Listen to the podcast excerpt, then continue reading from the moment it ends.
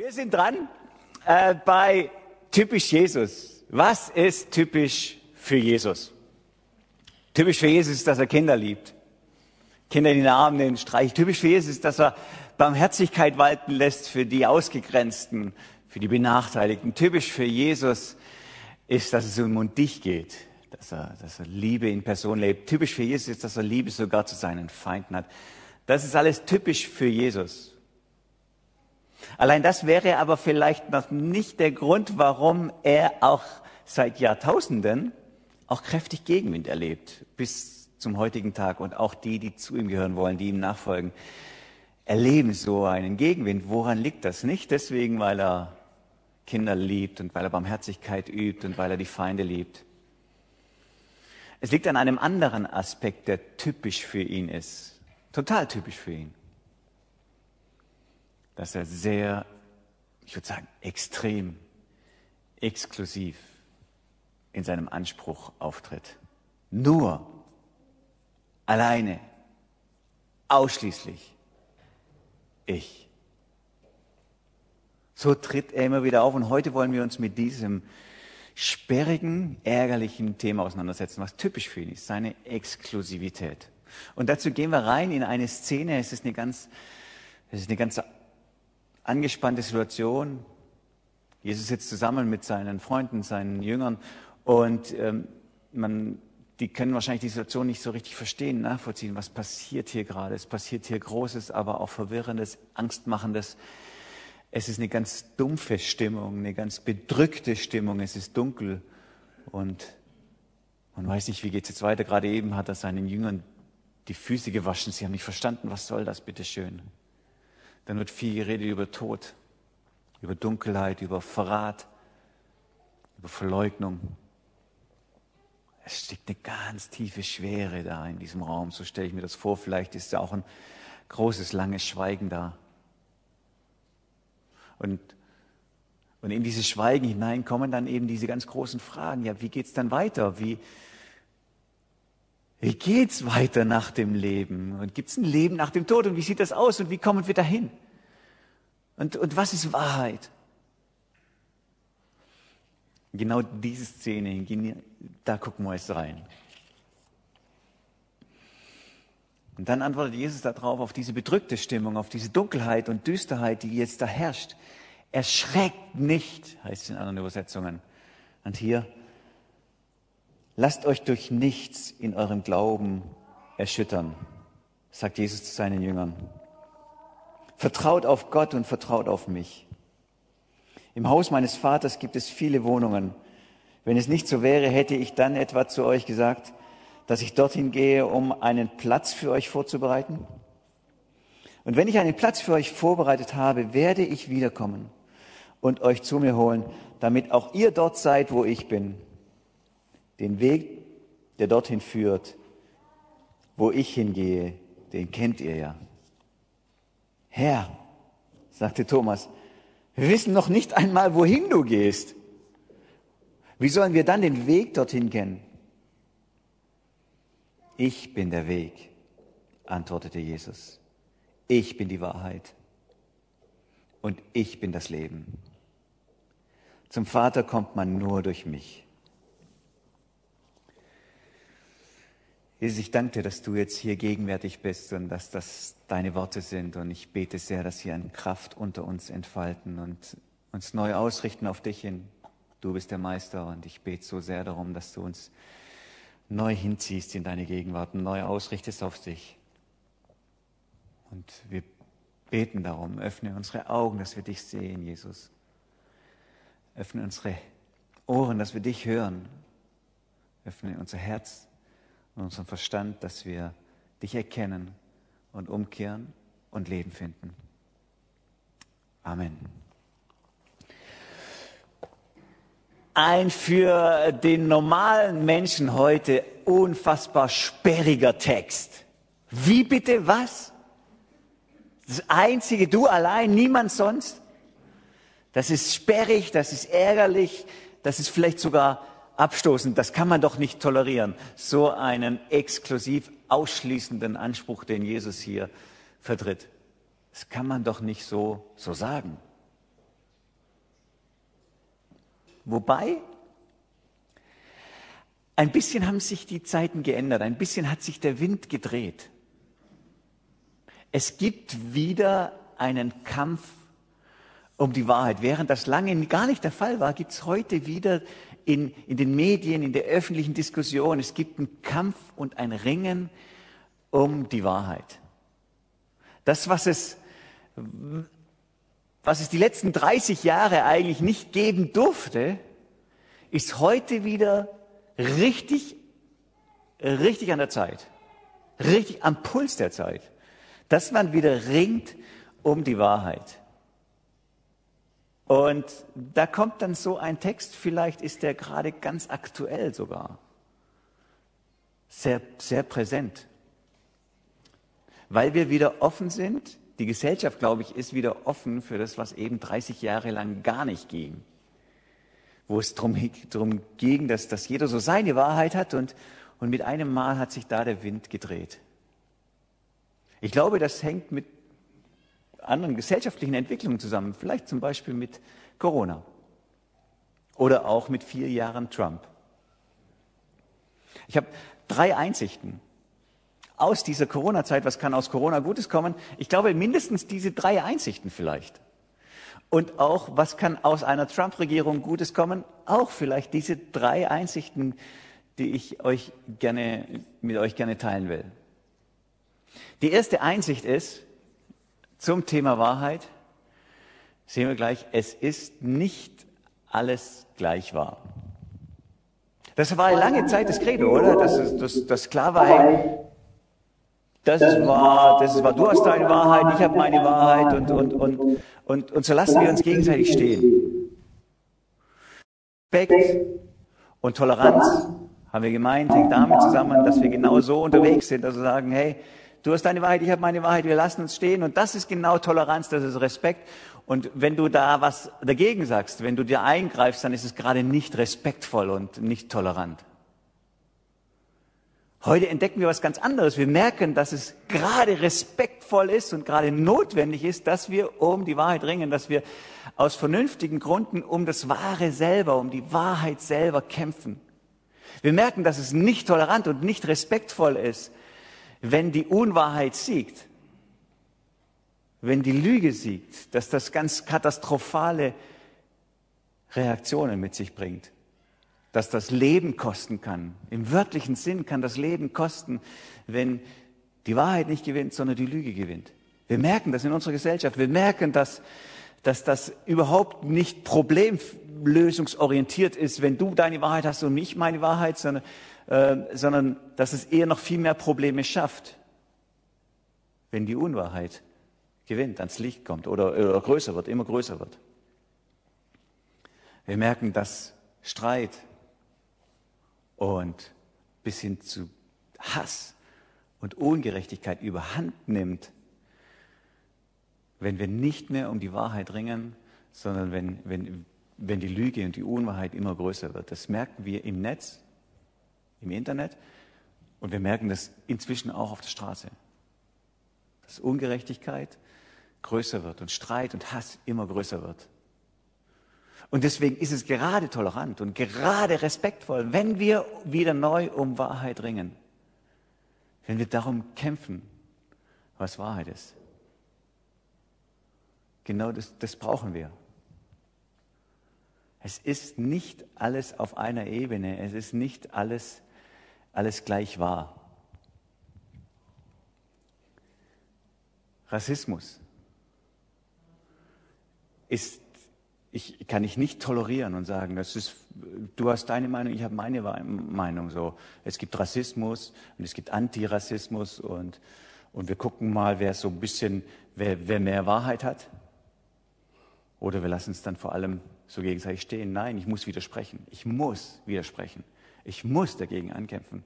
Da gibt es keine andere Wahrheit. Da gibt's die eine, es, gibt, es gibt die eine Wahrheit und das ist, Rassismus ist falsch. Das ist eine Wahrheit.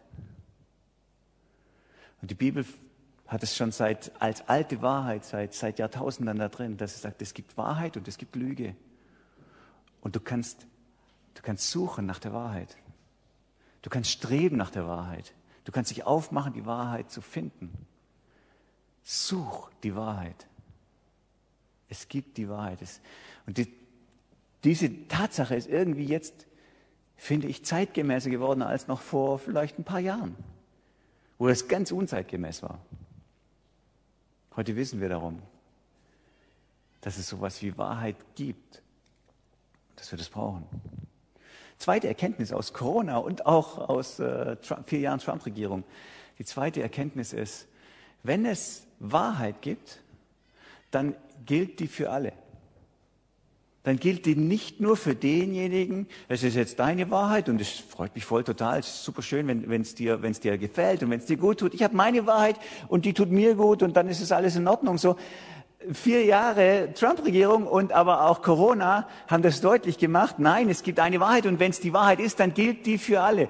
Zwei Krankenschwestern waren es, glaube ich, oder Ärztinnen, ich weiß es nicht. Die haben das mit einem ganz, ich finde, ganz tollen Bild irgendwie deutlich gemacht. Vielleicht kennt er das, ist ganz bekannt geworden.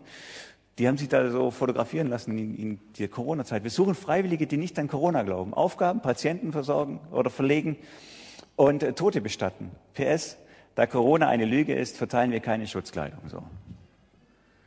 Also was dahinter steckt ist,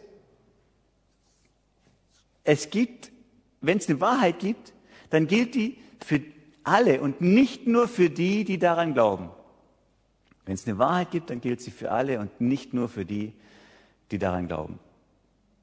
Nochmal, Rassismus ist für alle falsch, nicht nur für die, die, die sagen, das ist falsch sondern das ist grundsätzlich und für alle falsch und fördert Ungerechtigkeit und deswegen müssen alle dagegen sein. Dieses Bild hat es, finde ich, ganz, ganz, ganz schön deutlich gemacht. Die Wahrheit gilt für alle. Wenn es die Wahrheit ist, dann gilt sie für alle. Jesus führt auch genau da hinein, dass er sagt, da gibt es eine Wahrheit. Oder dass die Bibel an sich schon sagt, wenn es einen Gott gibt, dann ist es ein Gott über alle Menschen. Dann hat er den Anspruch über alle Menschen und dann ist er nicht ein Gott nur für diejenigen, die an ihn glauben, sondern dass er hochrelevant, die relevanteste Frage überhaupt für jeden einzelnen Menschen, gibt es Gott? Und wenn es ihn gibt, dann hat das unfassbar hohe Relevanz für mein persönliches Leben. Dann sollte ich mit ihm klarkommen dann sollte ich mit ihm in, in Frieden kommen. Wenn es eine Wahrheit gibt, zweite Erkenntnis also, wenn es eine Wahrheit gibt, dann ist es die Wahrheit für jeden Menschen und nicht nur für die, die daran glauben. Und die dritte Erkenntnis ist, dass die Wahrheit, so hätten wir es ja oft gerne, gell, dass die Wahrheit so ein bisschen in der Mitte liegt. Ich finde so, so hätte ich das zumindest oft gern. Und ich habe das so, da, da, ist, da ist eine Aussage, da treffen wir uns in der Mitte, oder?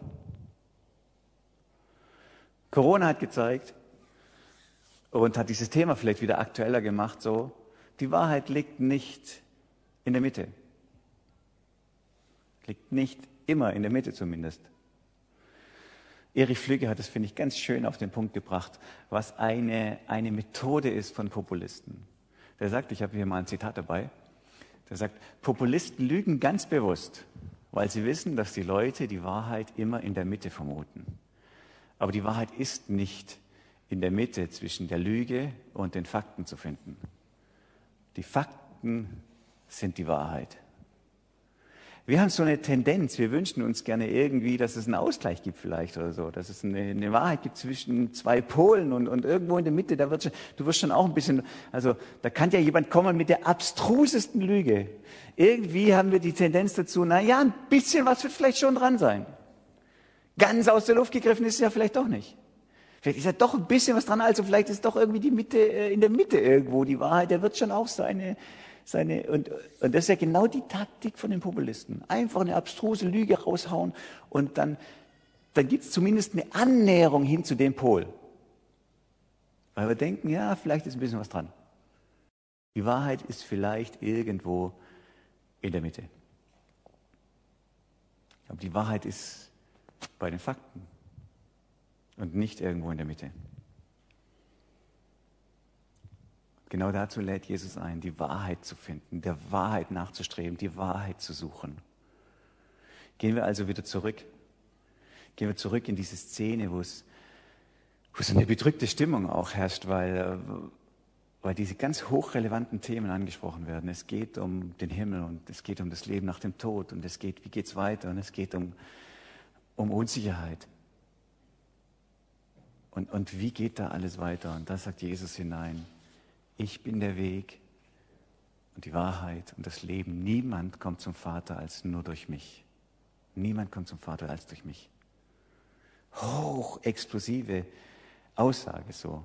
Auch damals schon ist nicht so, dass, dass das ganz neu wäre oder so, ganz aktuell wäre, dass, dass wir seit vielleicht 30, 40, 50 Jahren das als äh, total beklemmend empfinden oder, oder, oder ausgrenzend empfinden, sondern schon damals war das natürlich etwas, was ihn letztlich das Leben gekostet hat, weil sie genau an seinem Anspruch ja ihn, aus, ihn, ihn zum Tode verurteilt haben. Was für ein Anspruch, das kann ja nicht sein.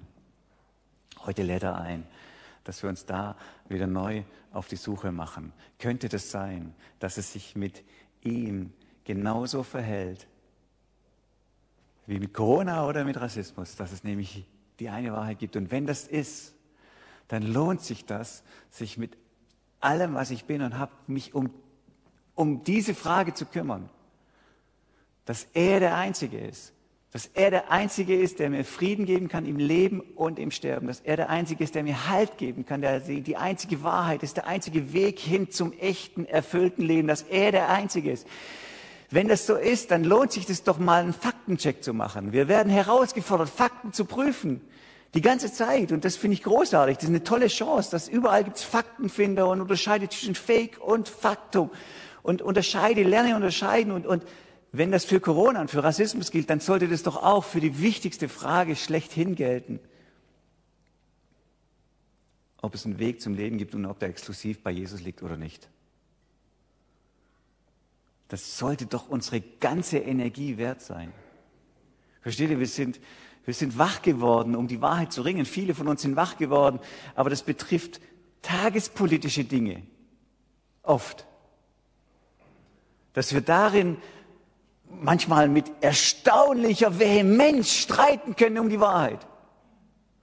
Mit Energie können wir das streiten, was Wahrheit ist und was Lüge ist und, und ringen miteinander.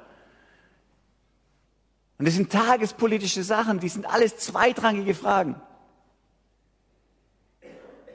Und hier bei Fragen des Glaubens, bei den höchst relevanten Fragen um Leben und Tod. In wessen Hand liegt mein Leben und wie hat es eine ewige Perspektive? Wie finde ich Leben schlechthin? Wie finde ich ewiges Leben? Wie hat mein Leben eine Hoffnung über den Tod hinaus? In den größten Fragen sind wir so entspannt gelassen oder tolerant, gleichgültig oder, oder warum? Wenn wir verliebt sind, dann fragen wir auch nicht, da wollen wir Absolutheit, da wollen wir Exklusivität. Da, da ist das ein, ein hochrelevantes Thema. Liebst du mich? Und liebst du mich allein oder hast du noch mehrere andere? Und die, wenn der Partner sagt, na ja, ist deine Wahrheit, das ist ganz gut, wenn du deine Wahrheit so fühlst, dass ich dich liebe und so, das ist gut und so. Jemand anderes hat eine andere Wahrheit, den liebe ich, der empfindet vielleicht auch Liebe zu mir und ich auch zu ihm, aber das ist ja nur seine Wahrheit, meine Wahrheit. Also, das ist, nein, da brauche ich Absolutheit. Da brauche ich Exklusivität. Da geht's mir um alles, weil ich mit voller Energie drin bin. Du bist meine Lady, ich möchte dich alleine und voll und ganz haben. Da ist voll viel Energie da. Erstaunlicherweise in tagespolitischen Diskussionen manchmal ähnlich. Aber in, in diesen großen Fragen sind wir erstaunlich gelassen. Ich habe ich hab zwei, zwei Begründungen dafür oder Thesen oder warum das vielleicht so sein könnte. Ich glaube, das eine könnte einfach ein großes Missverständnis sein, dass wir meinen, wir hätten das Thema schon abgehakt. Wir haben ja schon die Wahrheit als Christen. Und damit können wir einen Haken ranmachen und es wäre jetzt gut und fertig. Aber das, was Jesus sagt, ist ja was ganz anderes. Er sagt, du hast die Wahrheit nicht. Du hast die niemals gepachtet. Du hast sie nicht so in der Tasche als Fakten und als Glaubensbasis und, und die kann ich jetzt raus, rausnehmen zu günstigen oder ungünstigen Gelegenheiten und dem anderen um die Ohren hauen und sagen, so ist es und ich habe die Wahrheit. Das könnte tatsächlich so eine ganz große Gelassenheit, ich habe das Thema abgehakt, nach sich ziehen. Und manchmal, wenn ich Lust habe, gehe ich in den Kampf rein und zeige, dass ich die Wahrheit habe und du nicht. Das, was Jesus sagt, ist, dass Wahrheit ein Beziehungsbegriff ist. Wahrheit ist in der Beziehung mit Jesus zu finden. Ich habe die Wahrheit nie, nie, nie nie vollgültig, nie umfassend. Ich folge der Wahrheit nach. Ich will mich auf den Weg begeben, hinzukommen, immer näher hinzuwachsen zu dieser Wahrheit. Die habe ich nie im Griff. Ich kann nie rauspacken und im Gespräch sagen, ich habe die Wahrheit und jetzt zeige ich sie dir mal. Sondern ich folge dem nach, der von sich sagt, ich bin der Weg, der Weg. Ein Weg ist das, da bin ich unterwegs.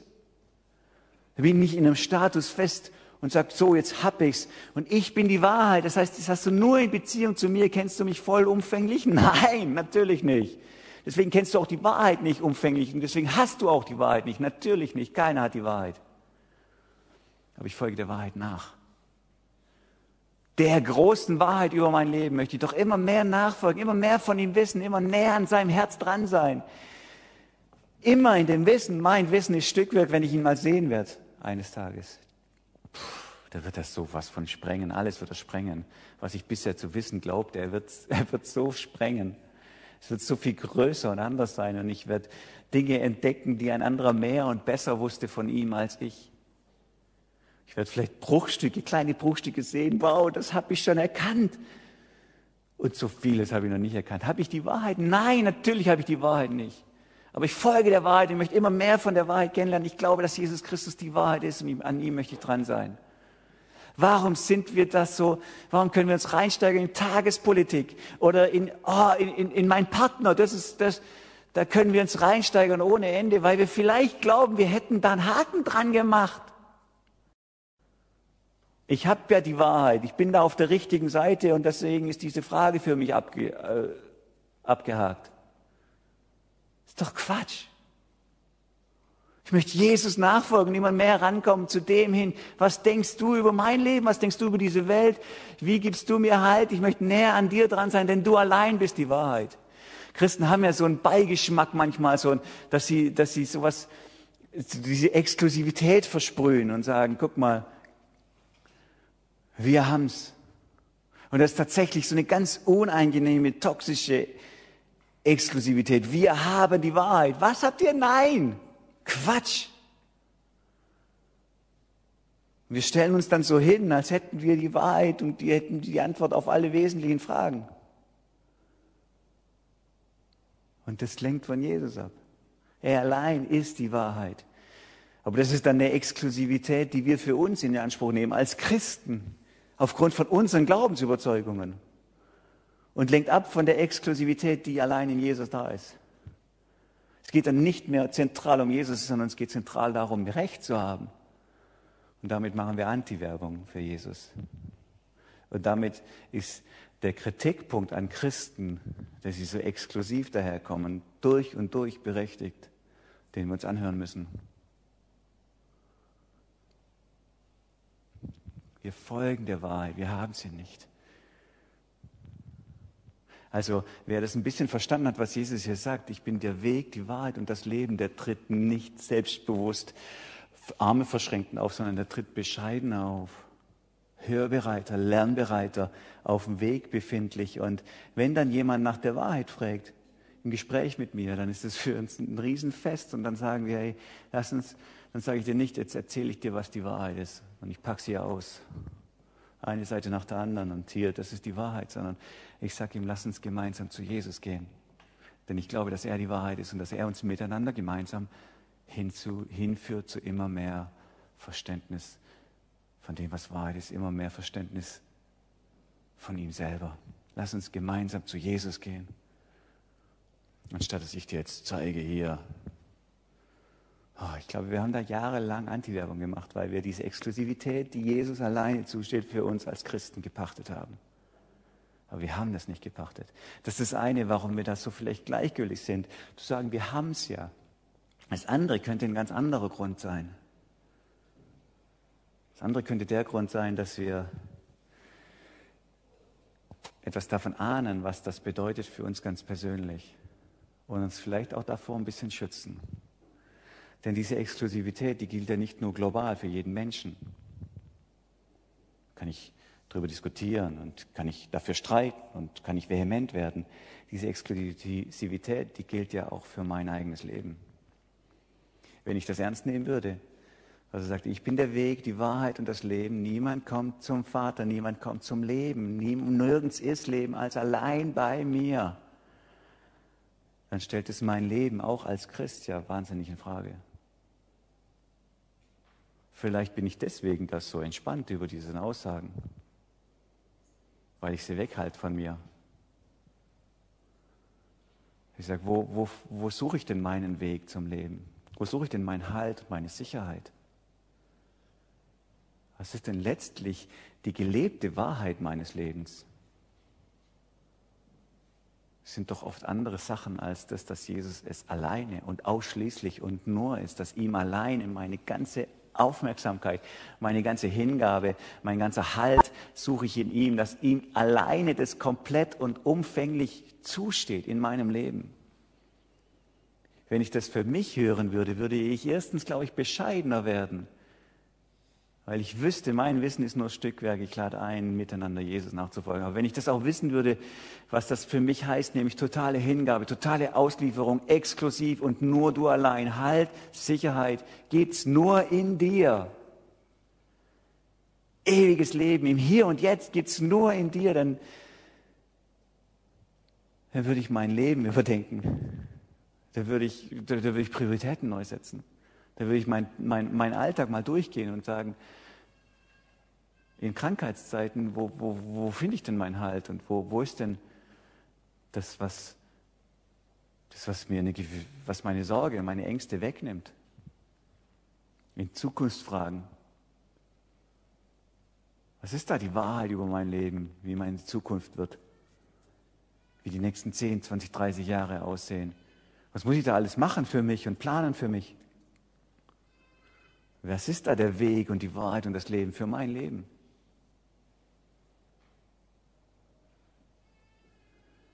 Er will allumfänglichen Anspruch vermitteln.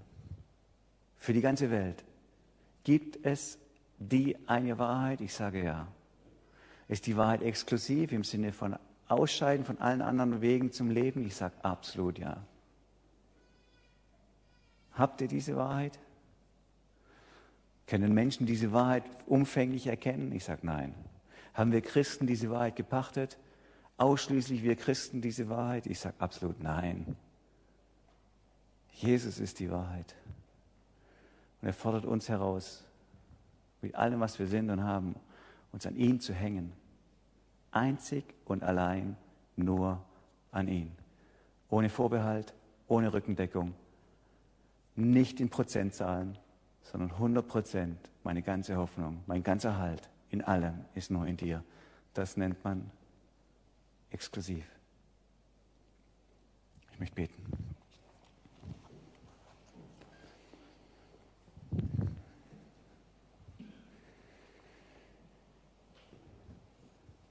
Das möchten wir gerne bekennen, Jesus, dass du der einzige Weg zum Leben bist. Und wenn es um andere geht, dann äh, fällt es mir irgendwie leichter, so zu sagen, ja, du bist der einzige Weg, du bist die einzige Wahrheit. Und siehst, wo das manchmal mit, mit Rechthaberei verbunden ist. Vergib. Wir möchten dir nachfolgen.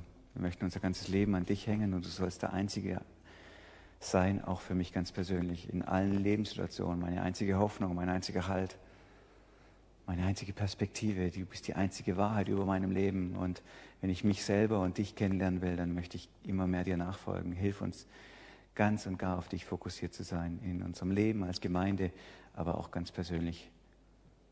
Wir beten dich an. Amen.